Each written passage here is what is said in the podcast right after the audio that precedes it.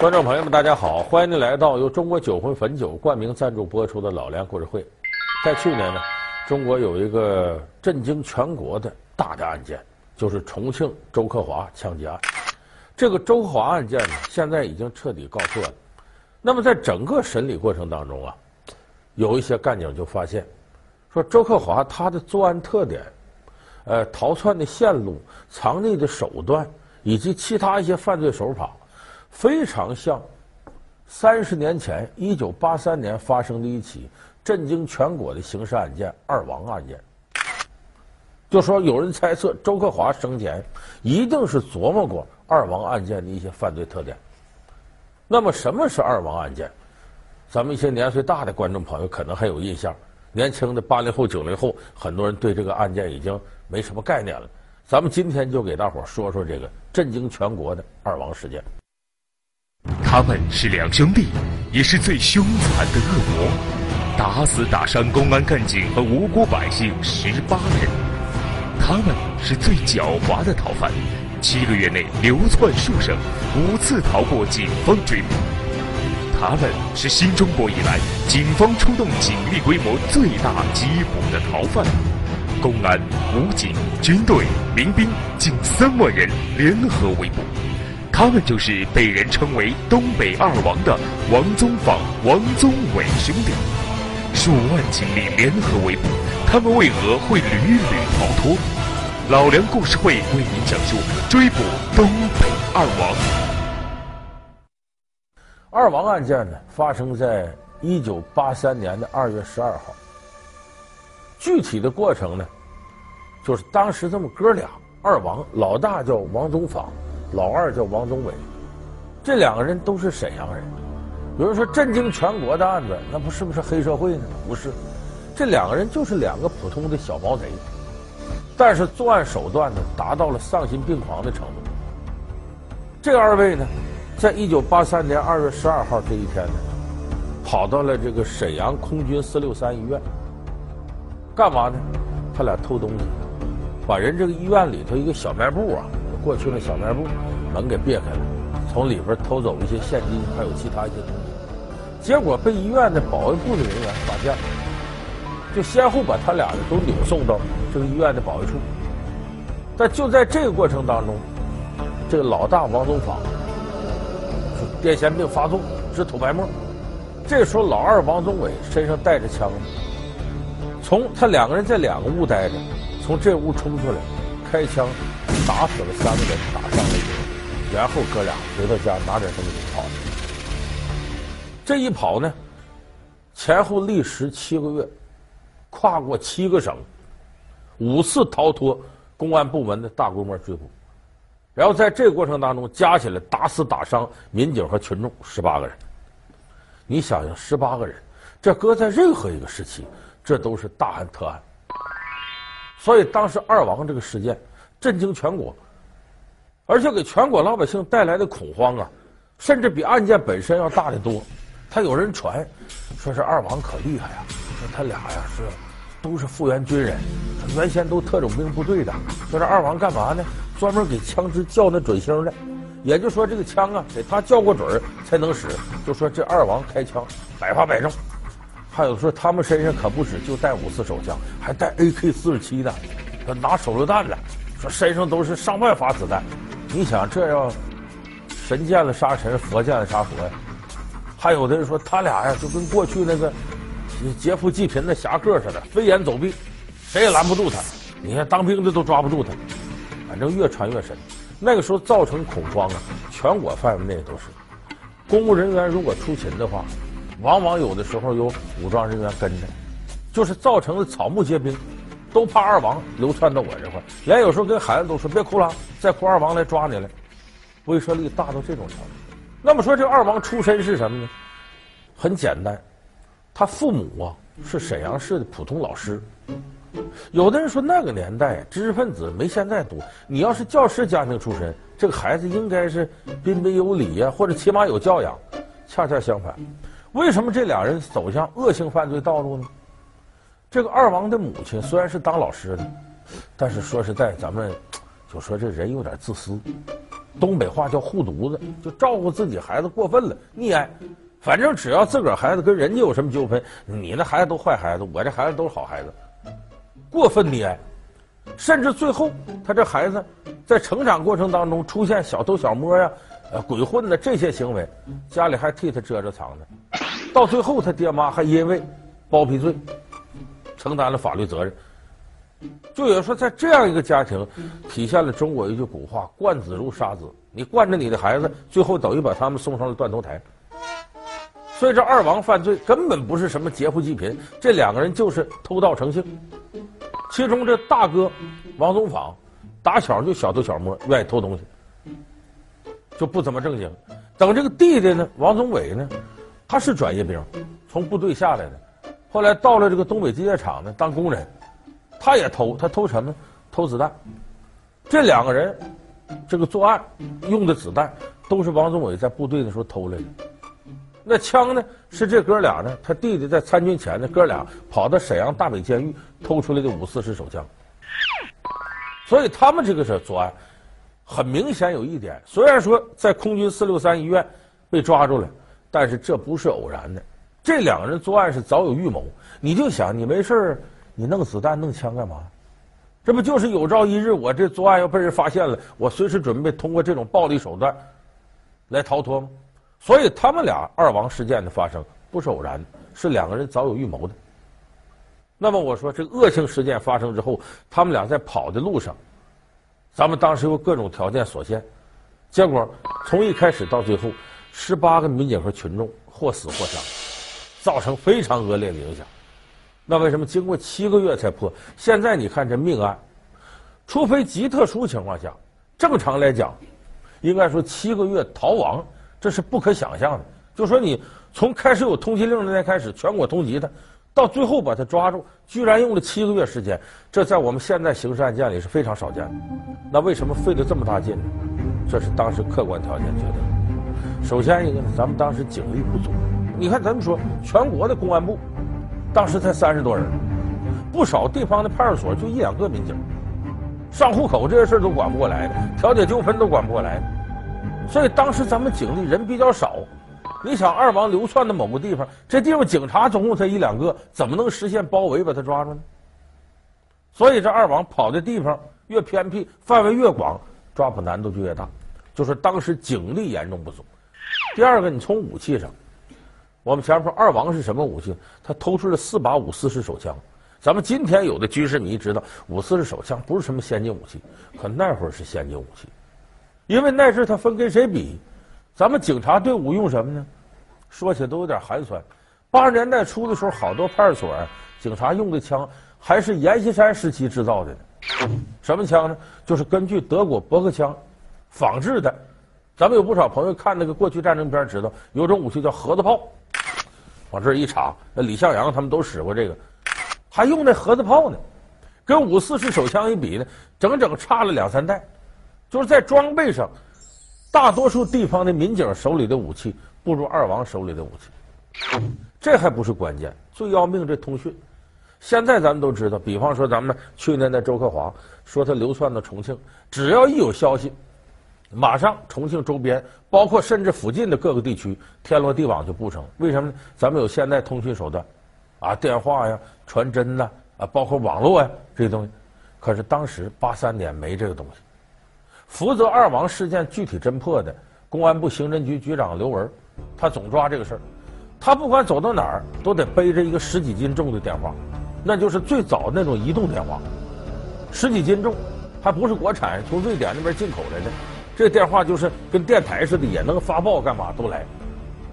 很多地方根本就没电话。你说你在这个县城这发现二王踪迹了，说赶紧汇报，往上打电话，上头指令下来了，再到这儿，这会儿再布置，这个功夫二王早跑了。你现在的通讯设施可以保证，不用几分钟，这个事儿整个公安部门就都知道。那时候有时候上情下达这么一传，几个小时甚至一两天就过来了。所以在抓捕二王过程当中。警力、武器、通讯全不行，所以出现了很多类似这个情况。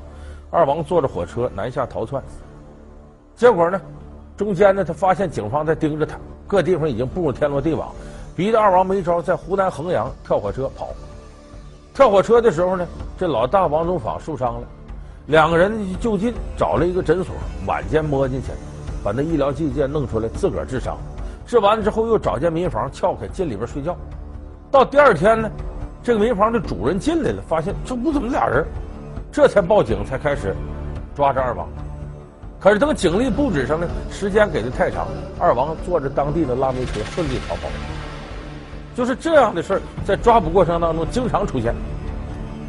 就是当时你的信息不发达，也没能及时的把这情况呢跟公安部门沟通，而且那时候的老百姓呢，说现在一说打电话报警幺幺零，在咱们观念里深入人心，一出什么事幺幺零，当时是呢没有幺幺零，甚至电话你都很难找到。而且老百姓看到这情况，即使有电话报警，他都不知道拨啥电话。那会儿真深入人心的，就会幺幺九救火，其他的特殊号码，好多老百姓没这概念，都不知道呢。所以也正是这次抓捕二王付出的时间、人力、物力的惨重代价，最后促使公安部做出个决定，全国要设立这种报警的联网机制。这就是我们今天幺幺零的来历。就说没有二王这案件。可能幺幺零的诞生呢，还要往后推迟很长时间。好，感谢您回到由中国酒魂汾酒冠名赞助播出的老梁故事会。那么不仅是这个幺幺零机制诞生和二王有关，还有一件事有关，就是悬赏通缉令。咱们过去啊，你比方说我们看这个呃古代题材电视剧，经常有啊走过哪个城门楼，那墙上贴张纸悬赏，说有曹孟德跑哪去了。什么什么特征？说通风报信，赏银五十两；说协助当地机关抓获，赏银什么一百两。这叫悬赏通缉令。咱们看司空见惯。可是从一九四九年到一九八三年，新中国成立前面这些年，没有悬赏通缉令。对案犯通缉没有赏金，就是你帮助政府抓逃犯应该的。那么那时候为什么会这样呢？就觉得咱社会主义国家呀。社会主义国家，政府老百姓完全是一条心呢，那你这老百姓就该为政府治安付出努力。当时是有这样观念。其实我们说，重赏之下必有勇夫，社会治安是政府必须承担的一个责任。那么老百姓帮助你完成这责任，老百姓帮助你是高尚行为，不帮助你也是本分。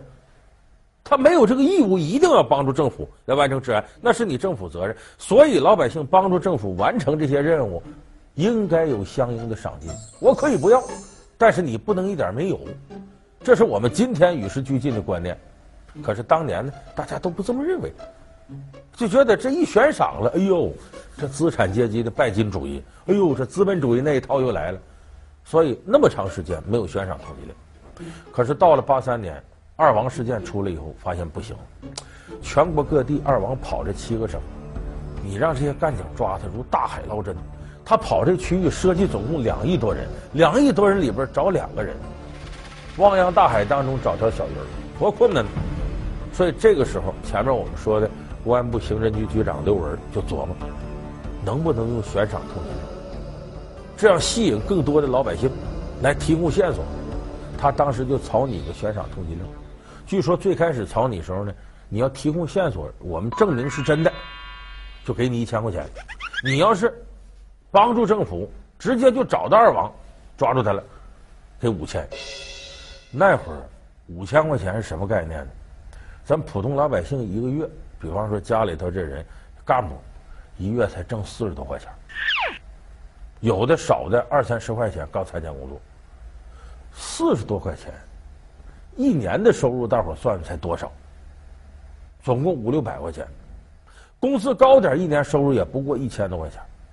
他悬赏五千，等于你四五年全家的收入，你就琢磨琢磨，这得多少钱吧？当时，所以他往上报的时候，最后是经过邓小平同志呢才批下来。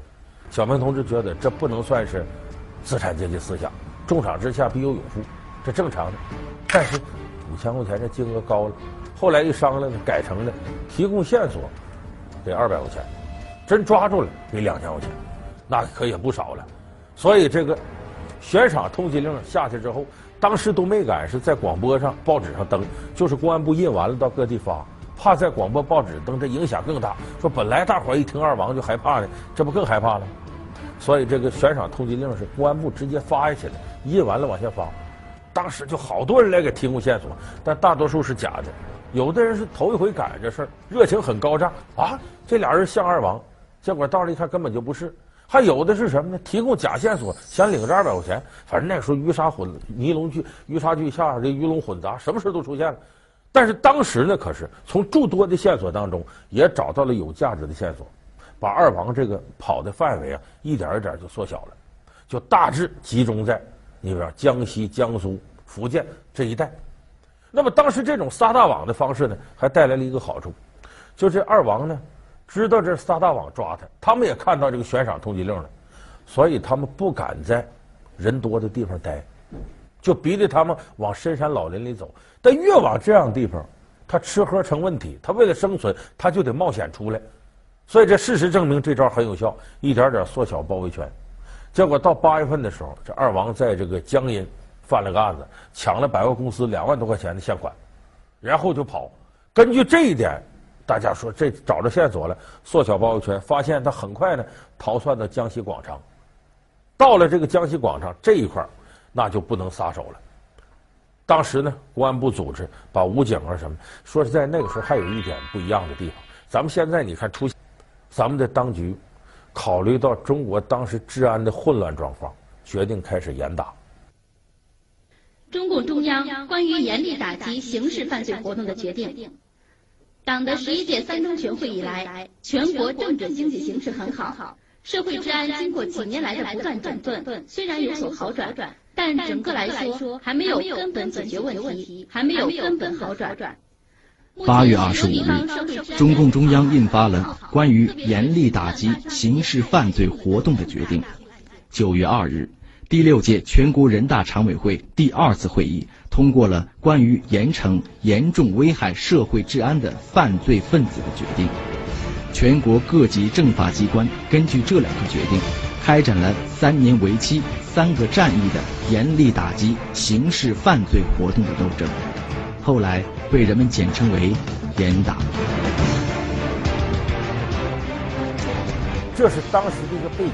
二王是促成严打非常重要的一个因素，因为我们前面说文化大革命的时候，中国的法治建设完全遭到破坏，公检法。当时有个文化大革命的时候口号叫“砸烂公检法”，就不要法治了，几乎都。所以当时呢，文革结束之后呢，很多年轻人还依然在文革那种文工武卫的那种气氛之下。所以当时很多年轻人呢聚众打架斗殴，以阶级斗争名义还打仗呢。当时的社会治安是非常非常混乱。一九八一年的时候有个记录，全国一年的刑事案件居然高达八十多万起，这都吓人了。所以这时候，八三年发生二王这事影响这么大。八三年五月五号又出了一个震惊全国的事儿，有个犯罪分子叫卓长仁，他带着五个人，总共六个人，登上航班，把中国民航一架飞机劫持了，给劫持到韩国首尔去了。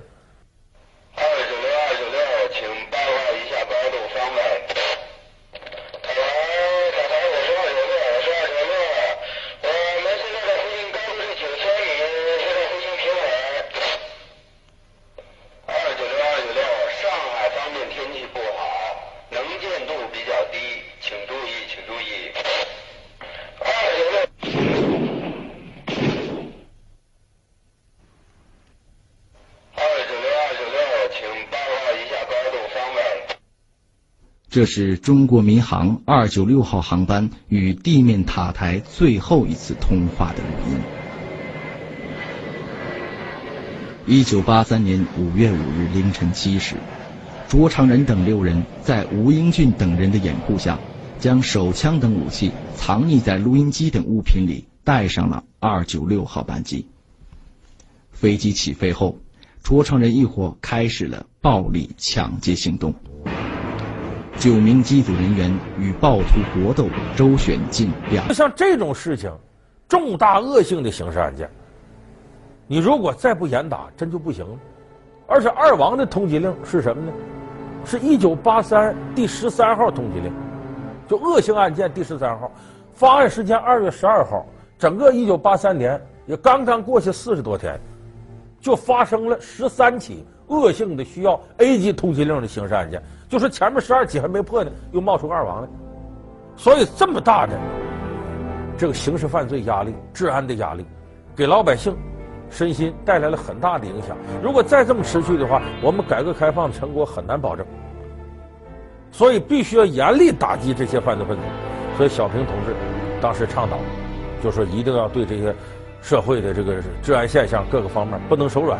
就这么在一九八三年八月二十五号，当时发出了严厉打击刑事犯罪分子的号召，这就是严打的这股风气基本上给刹住了，社会治安明显趋于好转。所以我说二王事件，它引发了幺幺零机制，它引发了悬赏通缉令，引发了严打。我相信这样的事件对一个社会来说确实是坏事，但它同时也推动了这个社会法治建设、警治建设。从这点来说呢，二王事件一直到今天三十年过去了，留给我们的启示依然很多很多。好，感谢您收看这期由中国酒魂汾酒冠名赞助播出的《老梁故事会》，我们下期节目再见。